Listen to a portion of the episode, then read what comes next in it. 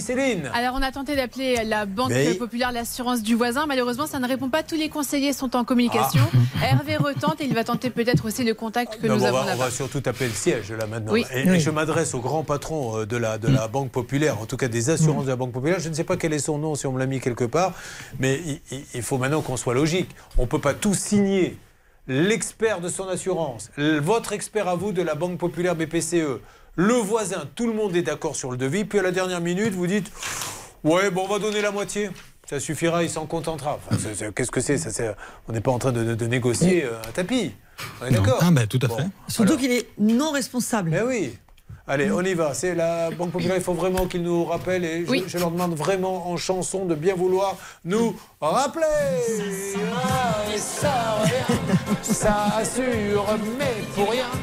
Quant à le vieux qu'ils hébergent, ils remboursent pas. Oui, c'est ça, oui, c'est l'assurance populaire. Je sais pas, je sais plus quoi faire. Mais non, mais ne, ne riez pas, Martine. J'essaie de faire mon travail honnêtement. Non, je ne ris pas. Mais je- je- personne ne m'écoute. Il faut que ça bouge un petit peu. Ça. Mohamed lui passe un bon moment en attendant.